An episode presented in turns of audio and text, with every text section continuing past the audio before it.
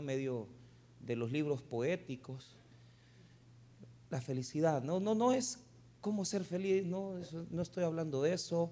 Eh, vamos a hablar así por encima nada más, porque no puedo más allá, hasta donde Dios me, me regaló eh, en estos versos.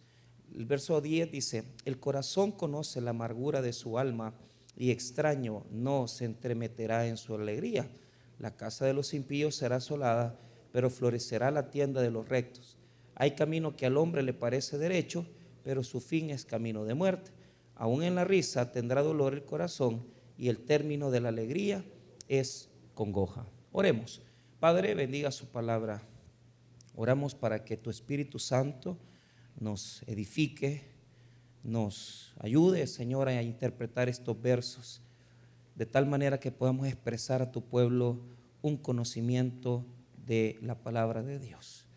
Oramos por aquellos que no son felices, por aquellos que no tienen la capacidad de poder sonreír, por los que se les apagó la luz, el resplandor de la gloria de Dios en sus vidas. Oramos para que nos devuelvas la felicidad, que nos ayudes a poder comprenderla. En el nombre de Jesús. Amén y amén. Tomen asiento. Primero voy a hacer unas, unas breves eh, puntos, puntos de reflexión, ¿verdad? Bueno, primero algo de proverbios rápido, no, no para estarlos molestando. Los libros del Antiguo Testamento, de forma general, se dividen en libros eh, en, varias estructuras. Los judíos los dividían en la ley, la Torá, los profetas y los demás escritos, los demás escritos. Entonces, los, los, judíos no dividen la Biblia, el Antiguo Testamento como nosotros. Nosotros lo, lo dividimos en la ley, digamos, el Pentateuco, los libros históricos, los libros proféticos y los libros sapienciales, es decir, proverbios, eh, salmos, los libros que nosotros le adjudicamos eh, sabiduría, poesía. Entonces, los judíos eran bien prácticos, entonces las tres partes en que el judío divide el Antiguo Testamento es la Torah, los Neviín, que son los profetas, y los Ketubín, que son los escritos. Ahí en los escritos está todo lo demás. Ahí están los salmos, los proverbios, está hasta el libro de Daniel, del profeta de Daniel. Ahí lo meten ellos, en los demás escritos. Pero es que el, problema de, de ellos era el siguiente eh, el pueblo judío por mucho tiempo estuvo dividido y estaba dividido en clases sociales. Entonces, aquellos que tenían acceso a los escritos de Moisés eran pocas personas. Eh, estamos hablando de gente muy, muy, muy poderosa, de mucho dinero en Israel. ¿Por qué? Porque nadie sabía leer, pocos sabían leer y escribir. Entonces, en el Antiguo Testamento, aquellos que tenían la Torah, es decir, el Génesis, Éxodo, Levítico, Número y Deuteronomio, eran muy pocas personas, mínimas, y pocos la, podían leer. Luego vienen los libros proféticos. Entonces los libros proféticos estaban muy accesibles a las cortes de los reyes también pero el pueblo no los podía leer. El pueblo no tenía acceso porque primero eran pobres. Segundo, como les repito, no tenían, no tenían la educación para leer los textos. Había un gran analfabetismo. Y por lo tanto, fíjese bien, los libros de Moisés y los libros de los profetas, casi nadie podía tener acceso a ellos poca gente. Entonces, ¿a qué tenía acceso el judío humilde, el judío pobre, el judío común. El judío común tenía acceso a los libros de sabiduría. ¿Cuáles son esos? Por ejemplo, el judío muy pobre, muy los salmos. Los salmos ellos tenían acceso a los salmos. Los, los, cantaban porque estaban en canciones. Entonces, fíjese que una de las cosas por las que el libro de Cantares no, no, no estuvo en las primeras etapas del canon, primero es que es un libro que habla de cuestiones sexuales. Y lo segundo es que las canciones del libro de cantares se cantaban en las tabernas cuando estaban borrachos.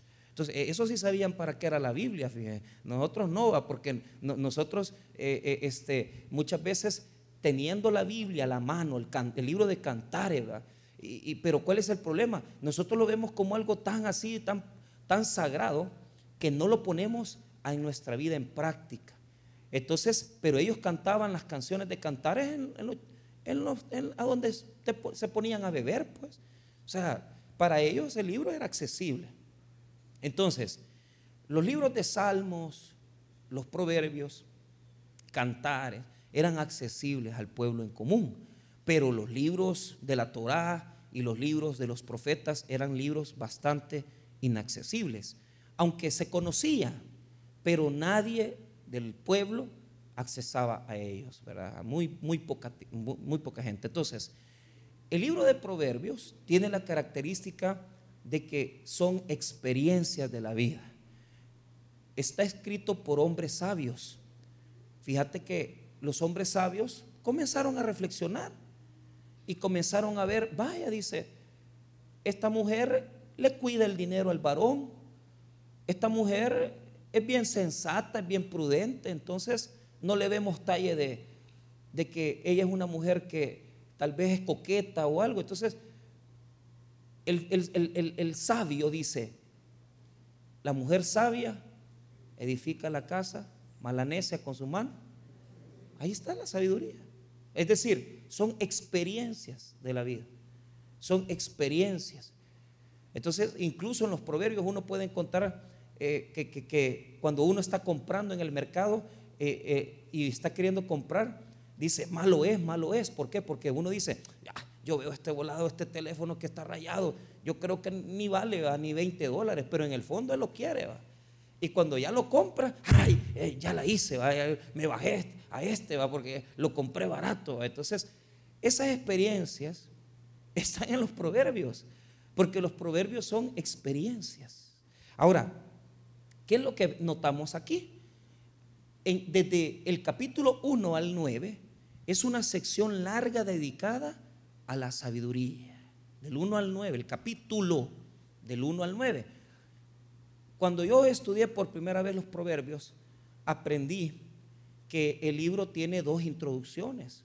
Una está en el capítulo 1 y otra está en el capítulo 10, porque desde el capítulo 10 ya comienzan los refranes. Los, nosotros, bueno, los judíos le decían los, los mashales, es decir, los refranes, desde el capítulo 10 en adelante. Entonces, Proverbios tiene del capítulo 1 al 9 una introducción larga de sabiduría. En el capítulo 10 comienzan ya los refranes. Pero ¿cuál es el problema con los refranes del capítulo 10 en adelante? Es que los refranes del capítulo 10 en adelante están en desorden. Entonces ah, le cuesta a uno como encajarlos, le cuesta a uno como decir, ah, este tiene relación con el otro. Ahora, cuando nos encontramos con este, esta forma de texto es bien importante porque el Espíritu Santo nos quiere regalar una enseñanza. Y si usted nota, el versículo 10, es decir, Proverbio 14, 10 y el versículo 13 tienen cierta relación. ¿Por qué? Mira el 10, el corazón conoce la amargura de su alma. Mira el 13, aún en la risa tendrá dolor el corazón y el término de alegría es congoja. Entonces, los dos versículos hablan del corazón y los dos versículos hablan de alegría y de tristeza. Entonces, podemos entender que lo que está en medio del 10 y del 13, es decir, el verso 11 y 12, también tiene relación. Tiene relación con lo que encierra el verso 10, el verso 13. A esto le podemos decir una pequeña vereda a la felicidad. Si usted quiere llamarla así, bueno, si usted le quiere llamar eh, camino, póngale el nombre que quiera. Yo le quiero poner vereda. ¿Por qué? Porque no es un camino tan grande, es bien cortito. Pero si nosotros nos acercamos al 10, 11, 12 y 13, vamos a aprender a disfrutar un poco mejor la vida. Por lo tanto, quiero que los reflexionemos y que sepamos que en estos versículos hay pequeñas enseñanzas que nos pueden ayudar a encontrar la felicidad en nuestra vida. Partamos entonces de algunas cosas que les quiero comentar. En primer lugar, hay que diferenciar, ¿verdad? La felicidad del gozo, la alegría del gozo. ¿Por qué? Porque se entiende. Si yo le pregunto a usted, ¿usted es feliz? Yo creo que, fíjate que yo, yo solito me lo estaba preguntando ahí adentro. Y, y yo decía, en este momento, Dios me ha dado tantas bendiciones, pero en mi corazón hay cosas que no me permiten estar feliz. Y se los confieso. Y no crea que son cosas, no, son batallas mías, cosas mías, decisiones que tomé hace poco. No, me, no estoy muy contento. No, no, no, no me siento muy feliz. Pero, ¿cuál es la diferencia entre la felicidad y, y lo que el Evangelio propone? El Evangelio no nos, no nos propone una felicidad, nos propone gozo. Y el gozo es un don del Espíritu Santo. ¿Por qué razón?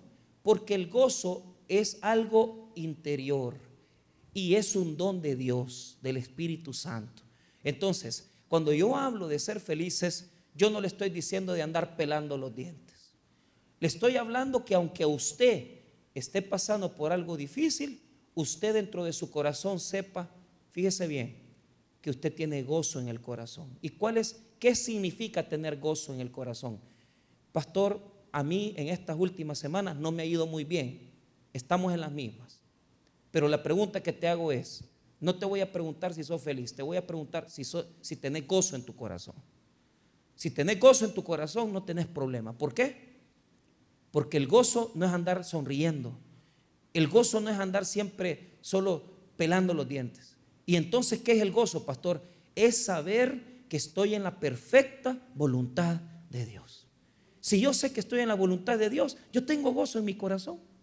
Si yo sé que Dios me tiene aquí, si yo sé que Dios me tiene con mi familia, si yo sé que Dios me tiene en el trabajo, entonces sí tenemos problemas, sí tenemos dificultades, sí hay tempestades, pero lo más grande que tenemos es que tenemos el gozo de Cristo en nuestros corazones y sabemos que estamos en la voluntad de Dios. Si estamos en la voluntad de Dios, usted tiene la garantía de vencer cualquier tristeza. Amén. ¿Por qué yo estoy triste? Porque siento que hay cosas en mi vida que no están en la voluntad de Dios. Yo ahorita. Pero eso déjemelo a mí, es mi lucha. No se meta en mi lucha. Usted agarre la suya propia. Entonces, pregunto, ¿somos felices? Tal vez no. ¿Somos gozosos? Tengo gozo en mi corazón. Y el gozo que tengo yo, ¿verdad? El mundo no me lo dio. Y como no me lo dio, no me lo puede quitar, dice ¿verdad? la alabanza. Y es cierto. Veamos una cosa importante. La felicidad proviene de cosas externas que lo que me va pasando todo es bueno. Entonces yo me siento alegre, alegre, feliz. Pero el gozo no proviene de lo externo. El gozo proviene de mi relación directa con el Señor a través del Espíritu Santo. ¿De dónde proviene el gozo? De mi relación con Dios. Si su relación con Dios está cabal, vamos bien. ¿Cómo está tu relación con Dios? Te pregunto. ¿Cómo andás? Porque eh, si, si la batería se te ha bajado, es porque tu relación con Dios no anda muy firme. No anda muy firme. Anda, anda flaqueando. Anda flaqueando. Pero pregúntese. Pregúntese cómo está su relación con Dios. Pregúntese. Su lejanía y su acercamiento con el Señor. Pregúnteselo. ¿Por qué? Si yo tengo una buena relación con Jesucristo, mi vida siempre va a estar en plenitud. Siempre va a estar en el gozo. Siempre va a tener una profunda alegría en mi vida. Ahora, una pequeña reflexión. El Génesis nos enseña que cuando el hombre pecó, se violó la shalom de Dios. La shalom de Dios tiene que ver con una relación con Dios, con una relación con los hombres y con una relación con la tierra. Entonces, ¿por dónde va la felicidad? Fíjese que la felicidad en una, en una pequeña reflexión, esto es una pequeña reflexión, es cómo está usted con la gente que le rodea. ¿Cómo está usted con Dios primero? Después con la gente que le rodea. Y por último, pregúntese cómo está su relación consigo mismo. Porque si su relación consigo mismo es mala, porque usted tiene demonios del corazón, usted tiene cosas malas, usted odia a la gente, usted es resentido, a usted nadie se le puede acercar, entonces usted no se lleva bien ni consigo mismo. Y si no se puede llevar consigo mismo, bien, tampoco con Dios y mucho menos con las personas. ¿Cómo distinguimos a una persona que vive en felicidad? Vea cómo trata a sus hijos. Vea cómo, cómo trata a su esposo, a su esposa. Por ahí va la cosa. Porque si usted no puede tratar bien a su pareja, mucho menos trata bien a Dios. Y esa es hipocresía, decir que yo tengo una buena relación con Dios. Cuando yo maltrato a mis hijos, cuando yo desprecio a mi mujer o cuando yo hablo cosas desagradables que ofenden a las personas. A mí me, humilló una persona en el banco, en el Banco Promérica de Soyapango. Estos señores, es lamentable que, que, sean tan groseros. Allá no es hora de que usted entre, váyase de aquí. Y a mucha gente la humillan. Y yo siempre he entrado porque yo tengo un carnet. Entonces, pero me agarraron ahí en una emboscada me dijeron, mire que usted aquí, que usted no ya a esta hora no puede venir. Vaya, está bien. Yo voy al Banco Promérica en San Salvador. Y a mí nadie me dice nada. Entonces, ¿quiénes son los enfermos? Ellos. Pero cuando el, vigilante me dijo eso, sí, señor, está bien lo que usted dice, está correcto. Discúlpeme. ¿Qué demuestro ahí? Que yo estoy en paz con Dios. Que yo no tengo guerra en mi alma.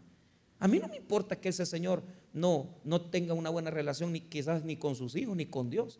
Pero a mí eso no me va a amargar. Entonces, ¿usted quiere ser feliz? Examine cómo está su relación con Dios, con las personas y con usted mismo. Ahí venimos y nos enfocamos. Ahí venimos y... ¿Y por qué? ¿Qué es la shalom? Es la paz de Dios. Un corazón que tiene guerra no puede tener paz. Un corazón que está peleando con una ex esposa no puede tener paz. Un corazón que está peleando por los hijos de una relación pasada no puede tener paz. Un corazón que, que, está ahí toda la vida reclamando, usted no se queda callado, siempre renegón, siempre anda peleando, usted no tiene paz, hombre. Entonces, la felicidad, ¿dónde la vamos a buscar? En Cristo. Porque la felicidad es un don y la capacidad de que aunque mi situación sea difícil, yo le sé ganar a la tristeza. No importa dónde me ponga, yo le sé ganar a la tristeza. Yo le sé ganar a la tristeza porque sé que no soy yo, sino que es Cristo el que gana mi batalla en contra de la tristeza y la depresión. Entonces yo no me voy a achicar. Yo no me voy a achicar. ¿Y por qué no me voy a achicar? Porque yo sé en quién he creído. Y sé que aunque me siento mal, que aunque muchas veces a mi vida vienen situaciones complicadas, que aunque a mi vida muchas veces vienen decepciones, por encima de todas las cosas, tengo a Jesucristo de mi parte y Él ya me demostró su amor en la cruz y por lo tanto yo no tengo por qué sentirme deprimido porque Cristo me amó y me ha amado y me seguirá amando hasta el día que yo llegue a su presencia. Dele un aplauso a Dios entonces. Y gócese con Dios. Sea feliz. Sea feliz con el Señor. Disfrute. Ponga alabanzas. Ponga predicaciones. Eh, comparta su vida con amigos cristianos. Hablen del Señor. Hable con sus amigos de lo que Jesús está haciendo en su vida. Sepa encontrarle la vida, el camino a la felicidad. La vereda de la felicidad. Por eso le digo que para mí esta es una pequeña vereda. No, es, no es un gran camino, porque yo quisiera darles el camino completo, pero como no lo conozco, pero les puedo dar esta vereda. Entonces, primer lugar, primer principio que hemos enseñado. Evaluemos nuestra felicidad a la luz de nuestra relación con Dios, con nuestro prójimo y con nosotros mismos. Ese es el primer principio. Segundo principio, siempre, siempre, siempre, la felicidad viene acompañada de su hermana, que es la amargura. En el texto se traduce como amargura, pero para hallarle sentido, usted tiene que traducirla como tristeza, como tristeza, decepción. Entonces, la felicidad está frente siempre a la tristeza. ¿Por qué? ¿Por qué? Vea lo que muestra el versículo número 10. Mire lo que dice. El corazón conoce la amargura de su alma. ¿Quién, conoce la amargura de su alma? El corazón, el lev en hebreo, lev. La palabra conocer, fíjese bien, en hebreo es yadá y significa conocer por experiencia. Poneme atención en esto. Primera enseñanza. La tristeza es una experiencia de la vida que nadie puede librarse de ella. Todos tenemos que librarla. Todos la vamos a pasar. Siempre va a estar ahí. Siempre va a estar en la vida. Pero ¿cuál es, ¿cuál es la relación que el proverbio quiere mostrarnos ahí? Que mira, la tristeza suya no es la tristeza mía. Y la tristeza suya solo usted la conoce y usted no sabe la tristeza que yo siento. Por lo tanto, la tristeza es una experiencia de cada persona. Lo que para mí provoca tristeza, tal vez para usted no.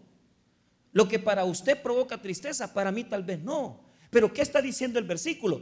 Solo yo sé cómo yo me siento.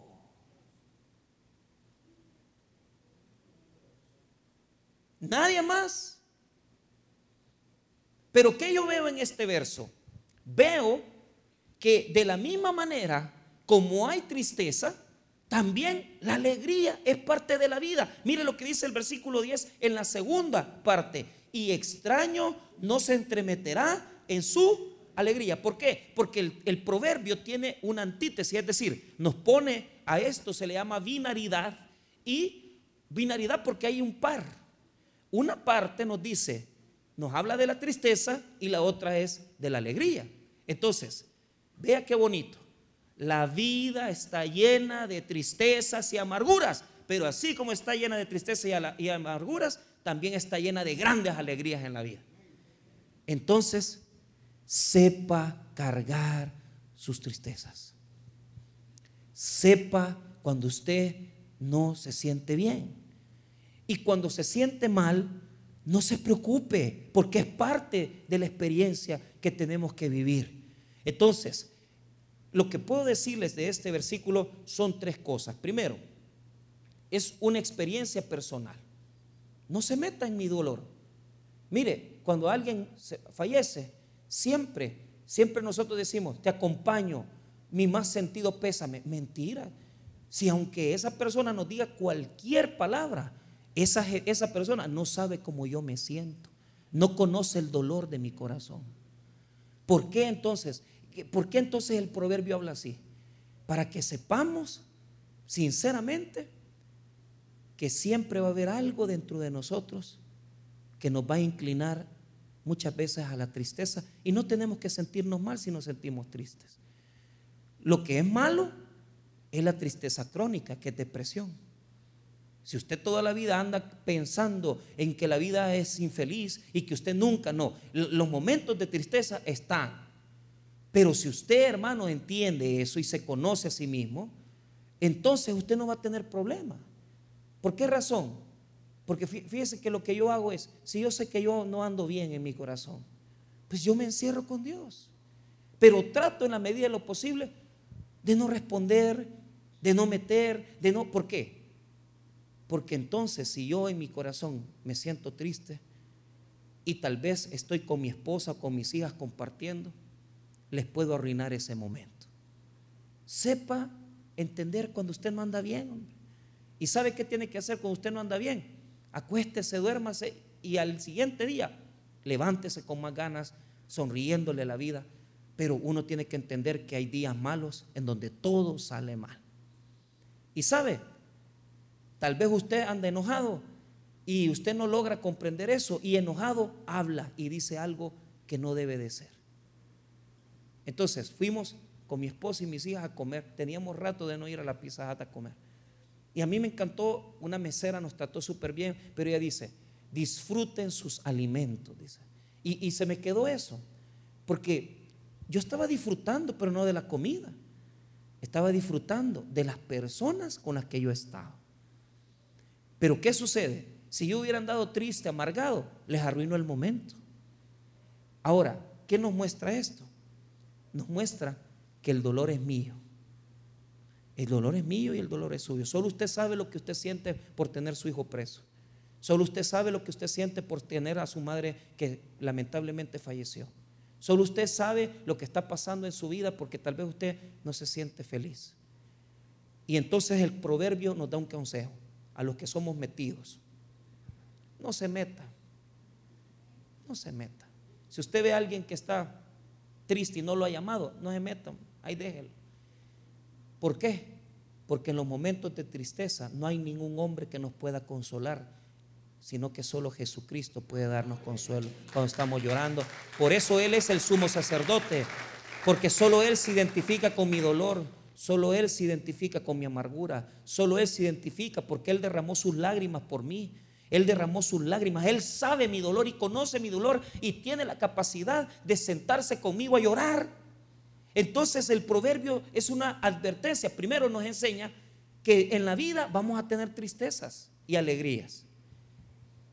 Eso es lo primero. Lo segundo, que no hay nadie que pueda compartir el dolor y esa tristeza conmigo realmente. Mi esposa sí, mis hermanos sí, pero solo yo sé el dolor que yo tengo. Vuelva a leer el verso 10. El corazón conoce la amargura de su alma y extraño no se entremeterá en su alegría. ¿Por qué? Nadie sabe ni nos conoce 100% como para saber lo que sufrimos, ni tampoco sabe lo suficiente para saber que nos da la alegría. Así que cuando andamos alegres es lo mismo. Nadie se puede meter en esa alegría, porque solo yo sé lo que me da alegría en mi vida. Entonces, ¿cuál es la clave? Sepamos, hermanos míos, sepamos y aprendamos a disfrutar los momentos de alegría. Sobreponernos a los momentos de tristeza. Pero cuando alguien anda sufriendo, no nos metamos porque nunca vamos a saber conocer la profundidad de su dolor ni tampoco de su felicidad. Fíjese que a Job le fue muy mal, porque a Job los amigos querían darles consejos. ¿Y sabe qué pasó? Lo terminaron deprimiendo más. Porque cuando hay personas que quieren meterse en la tristeza de uno, no se puede.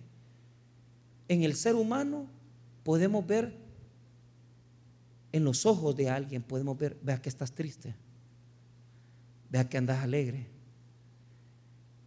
pero no podemos ver la profundidad de su corazón.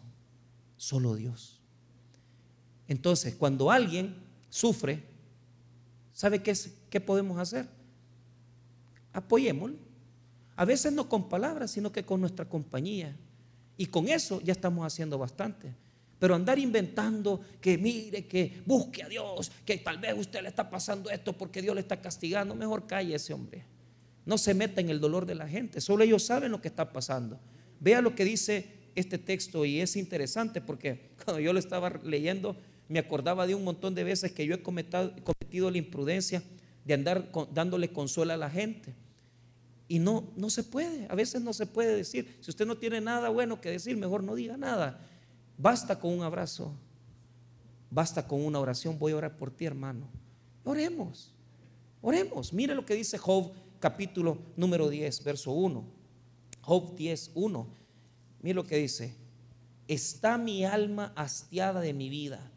Daré libre curso a mi queja. Hablaré con amargura de mi alma. ¿Qué está haciendo? Está sumamente quebrantado. Está hablando con amargura porque está triste en la vida. Job 10.1. Está mi alma hastiada de mi vida. Daré libre curso a mi queja. Hablaré con amargura de mi alma. Hay momentos en que nadie nos soporta. Hay momentos que somos insoportables. Si usted se siente así, vaya, enciérrese en el cuarto, hable con Dios y no daña a la gente, hombre. Hable con Jesús. Vea lo que pasa en el 16. Mire lo que dice Job 16, 4. Job 16, 4. Los amigos de Job vinieron a consolarlo. Elifaz, Bildad, Sofar le decían, Job, no te preocupes. Mira, eh, yo creo que lo que ha pasado es que vos pecaste. Entonces por eso es que se te murieron los hijos. Por eso es que Dios te ha castigado así, tenés esa sarna en tu, en tu piel. Por eso es que estás mal, Job. Eso le vinieron a decir sus amigos. Mejor se hubieran quedado callados, hermano. Mejor se hubieran quedado callados. Por eso le digo, hay que tener una virtud especial para apartarnos cuando nos sentimos mal.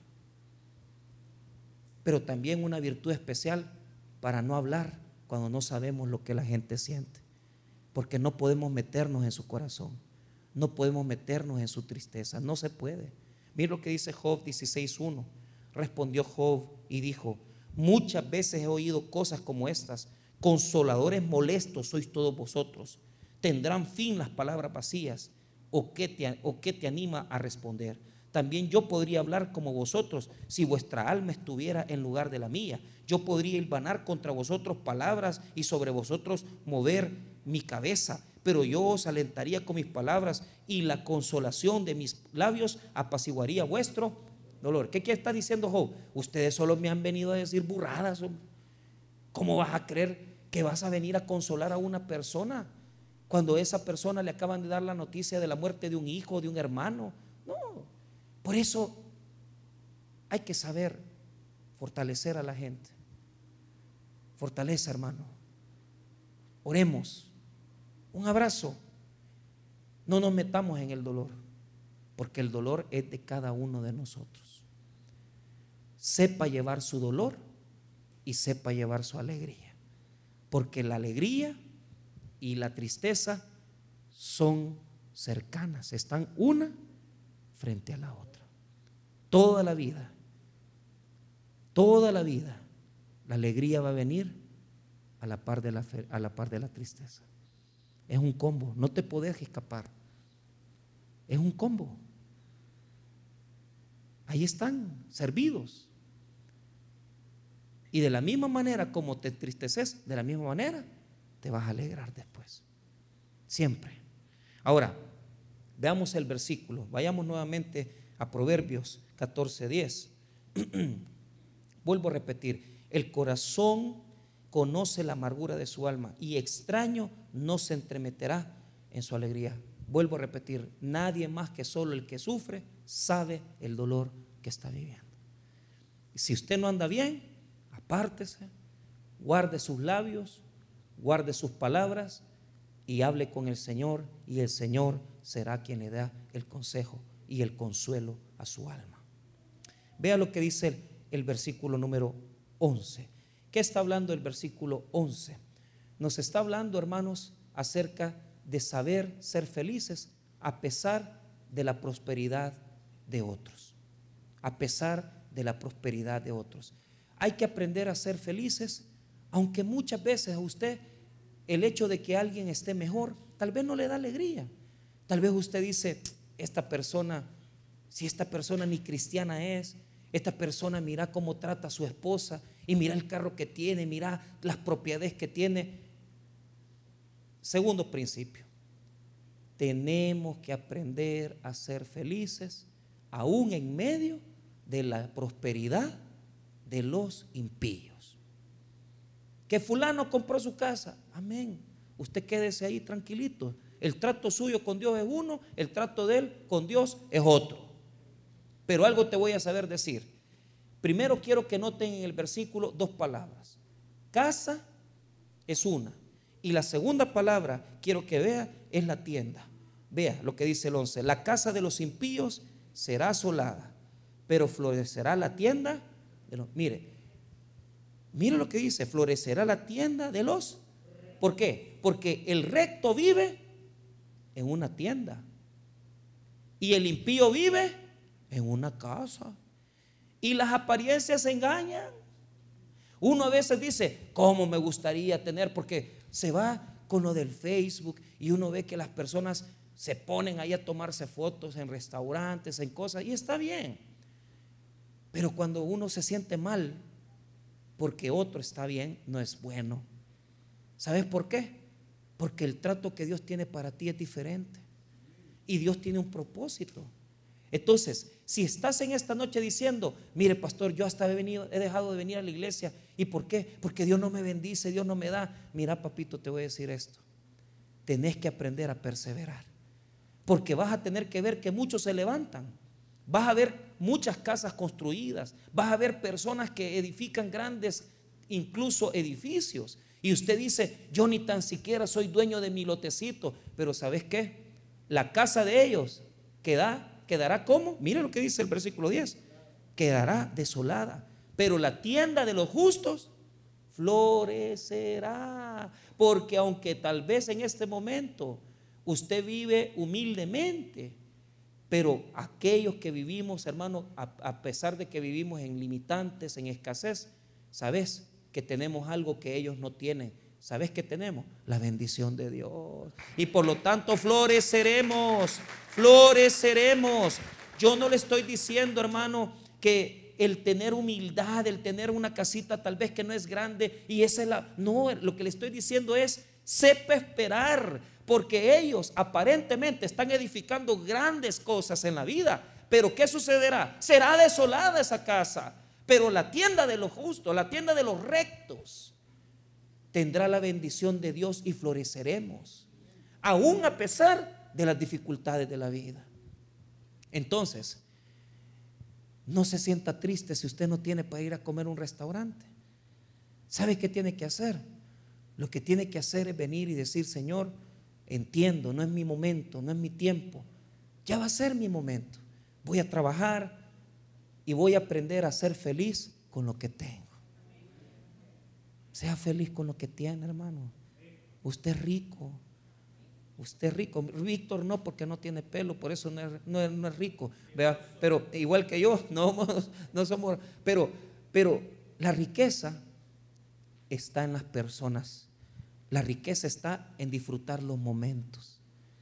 Y cuando usted disfruta los momentos y no los deja ir, no los deja escapar, usted es rico, hermanos.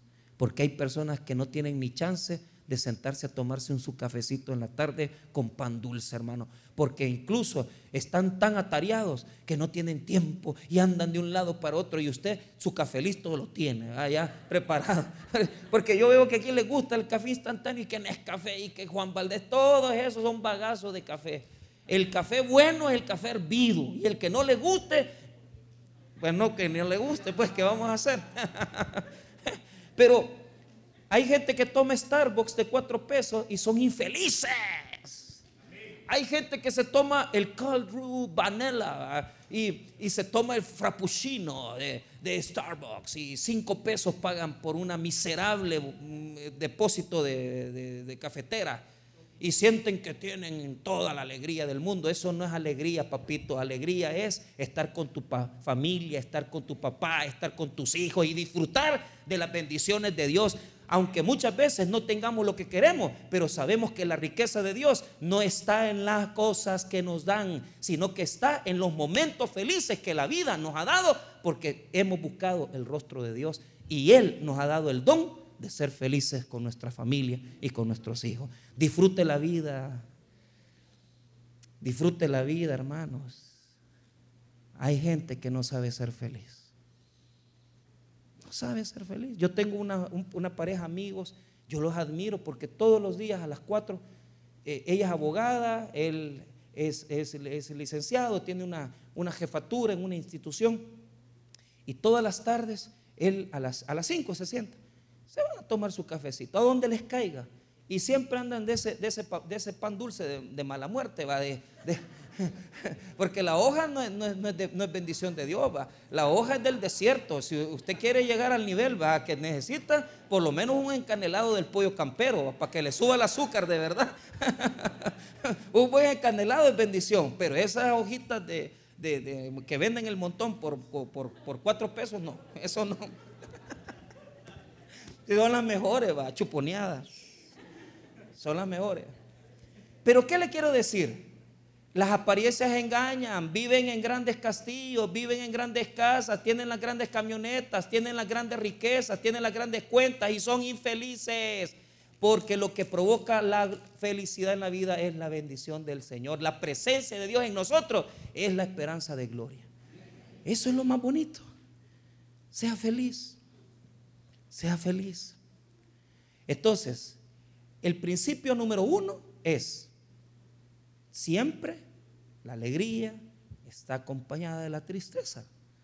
El principio número dos es, vamos a tener que aprender a ser felices en medio del triunfo de los impíos. Pero después de todo eso, floreceremos porque la bendición de Dios es la que nos sostiene. No se preocupe, ya va a llegar el tiempo en que se va a poder subir a los aviones, en que va a poder ir a ver a sus hijos a Estados Unidos. Ya va a llegar el tiempo en que usted va a poder tener su casita va a construir su lotecito, va a comenzar a acercar y ese tiempo va a venir y Dios lo va a bendecir porque Dios cumple sus promesas, hermanos. Vea lo que dice el verso número 12. Tercer principio. Hay camino que al hombre le parece derecho, pero su fin es camino de muerte. Ay, hermanos. En hebreo eh, eh, eh, tiene una pronunciación en futuro hacia, hacia el futuro. Es bien difícil explicárselo. Lo que quiero mostrar es que la palabra clave ahí en el verso número 12, en perdón, en el verso número 13, no, perdón, el 14, de sus caminos. No, hombre, ya me fui de ahí, espérame. 12, hay camino que el hombre le parece. Ahí está el problema. En la palabra, parece. Es una ilusión. Entonces, esto es para aquellos que hemos buscado la tristeza por nuestra propia voluntad. ¿Por qué? Porque nos pareció derecho. Pero ¿qué es lo que pasa? Parecía derecho, pero su fin era de muerte. ¿Por qué nos vamos en los caminos equivocados? Porque Dios quiere que siempre todo camino que se nos presente primero busquemos la voluntad de Dios y le preguntemos, ¿es este el camino que tengo que seguir, Señor? Eso es lo que quiere Dios, que le preguntemos. Preguntémosle, Dios, ¿te gusta este camino para mí? Pero vea otra cosa, como, no, como vemos que el camino es bonito, porque solo logramos ver una parte, pensamos que todo su destino es bueno. Y a veces hay cosas en la vida que se van a presentar hermosas y bellas, pero al final lo que va a traer solamente es sufrimiento y llanto. Por lo tanto, entienda algo, que hay dos cosas que nos ciegan, que no nos dejan ver el camino recto, que no nos dejan ver el destino del camino. ¿Y qué es, pastor? Primero, que somos muy desesperados y muy apasionados. O sea, nos ciega. Ay, está bonita la chica. Sí, pero hijo, sabe esperar. Es que, pastor, e, esta, e, e, este, este caballero, ¿verdad? Es un hombre muy fino, muy así. Sí, pero hija, eh, vea lo que, lo que te estoy diciendo. Ya conoces tu carácter, su carácter, conoces cómo Él se comporta contigo, sabes cómo Él tiene su temperamento. Sencillo, pero ¿cuál es el punto? Sufrimos porque nosotros mismos lo buscamos. Entonces, aprendamos a ser felices aún después que hemos cometido los peores errores de la vida. ¿Y por qué nos equivocamos? Porque no vimos el final. Porque siempre nos vamos por encima de las cosas, somos superficiales. Pero ¿cuál es la bendición de este versículo? Que la, que la victoria y la bendición se componen de un montón de malas decisiones. Hay personas que ya hasta los 40 años hemos logrado tomar decisiones buenas. Pero ¿cómo aprendimos? A puro garrote. Hasta ahora que ya estamos teniendo 50 años, como que ya nos va entrando la sabiduría. Hoy, está, hoy estamos, yo estaba tomándome un café con dos hombres, uno de 70 y uno de 76 años, galanes los dos varones. Y yo les digo, ¿y cuándo, ustedes se sintieron ya que ya, vaya, y, ya iban decayendo? Uno me dijo, cuando cumplí 60. El otro me dijo, yo nunca me he sentido decaído. Me dice, si tiene razón, tiene razón. Porque uno físicamente puede aparentar cualquier edad. Pero sabe, cuando tenemos un espíritu, un espíritu hermano renovado, imagínese que Josué cuando entró a la tierra prometida, ¿sabe cuántos años tenía? Tenía más de 60 años. ¿Sabe hermano que Moisés fue el gran líder de Israel? desde los 80 años. Pasó en el desierto con Israel 40 años, hermano. Pasó en Egipto 40 años en el desierto y 40 años, hermano, caminando con Israel. ¿Sabe por qué? Porque la promesa de Dios es que podemos llegar a una edad avanzada y ser productivos. Pero tenemos que aprender de nuestros errores. Porque, hermanos, la victoria se compone de un montón de malas decisiones. Y si usted ya se equivocó bastante, siéntese, reflexione y comience a caminar por donde verdaderamente Dios quiere enseñarle pero no se vaya por los caminos rápidos. Los caminos rápidos no, son de Dios. Aprendamos a ser felices aun cuando la regamos. La regué, pastor, la regué, fracasé. La regué. Excelente. Desde ahí podemos partir para hacer cosas mejores. Y para terminar, el verso 13. Aún en la risa tendrá dolor el corazón y el término de la alegría es congoja. Mire lo que dice, aún en la risa tendrá dolor. ¿Por qué? Aquí vemos que a veces la tristeza y la alegría se entremezclan, se cruzan. Entonces, ¿cuántas veces a usted le ha tocado reírse aunque sabe que por dentro se está muriendo? ¿Y cuántas veces usted se ríe y dice, ah, felicidad total? Pero inmediatamente después de reírse, usted se queda solo, solo con la tristeza. Al mismo tiempo que sale la risa, entra, entra en nosotros la tristeza. Se va la risa y se queda como compañera la tristeza y la amargura. Muchas veces ha pasado así. Yo me acuerdo la primera vez que perdimos un bebé y me tocó ir a predicar el día viernes a la iglesia. Y yo no me sentía con ganas, pero ¿qué tenía que hacer? Pararme ahí y decir, señores, estamos adorando al Señor, pero por dentro me estaba muriendo. Pero ¿sabe qué es lo que yo he aprendido? Que nunca nuestras risas van a tener, hermano, mayor satisfacción que cuando hacemos cosas para Dios. La mejor sonrisa que podemos sacar de nuestra vida y nuestra forma de vivir es cuando nosotros estamos viviendo una vida en plenitud con Dios y estamos alegres porque sabemos que estamos caminando con el Señor. Entonces, tratemos de buscar las mejores sonrisas, tratemos de buscar las mejores alegrías. Aquellos que se reían cuando estaban chupando y cuando se bajaban a la mujer y se reían burlándose de las sinvergüenzadas que hacían. Pero, ¿sabe? Ahora no nos reímos por los pecados que hemos cometido. Hoy lloramos por los pecados que cometemos. Pero sonreímos porque sabemos que nuestro gozo es Cristo.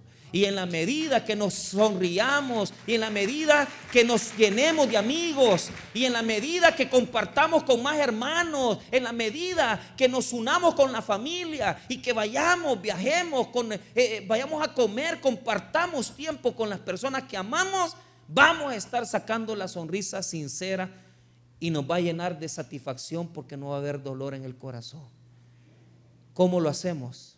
Lo hacemos cuando verdaderamente nos gozamos no por lo que tenemos, sino que nos gozamos por lo que Cristo ha hecho en nuestra vida. Y esa alegría, hermano, es, una felicidad grande cuando ya usted puede ver las bendiciones que Dios le está dando, sus hijos, su casa, qué bonito. Y decir, Señor, gracias porque soy feliz.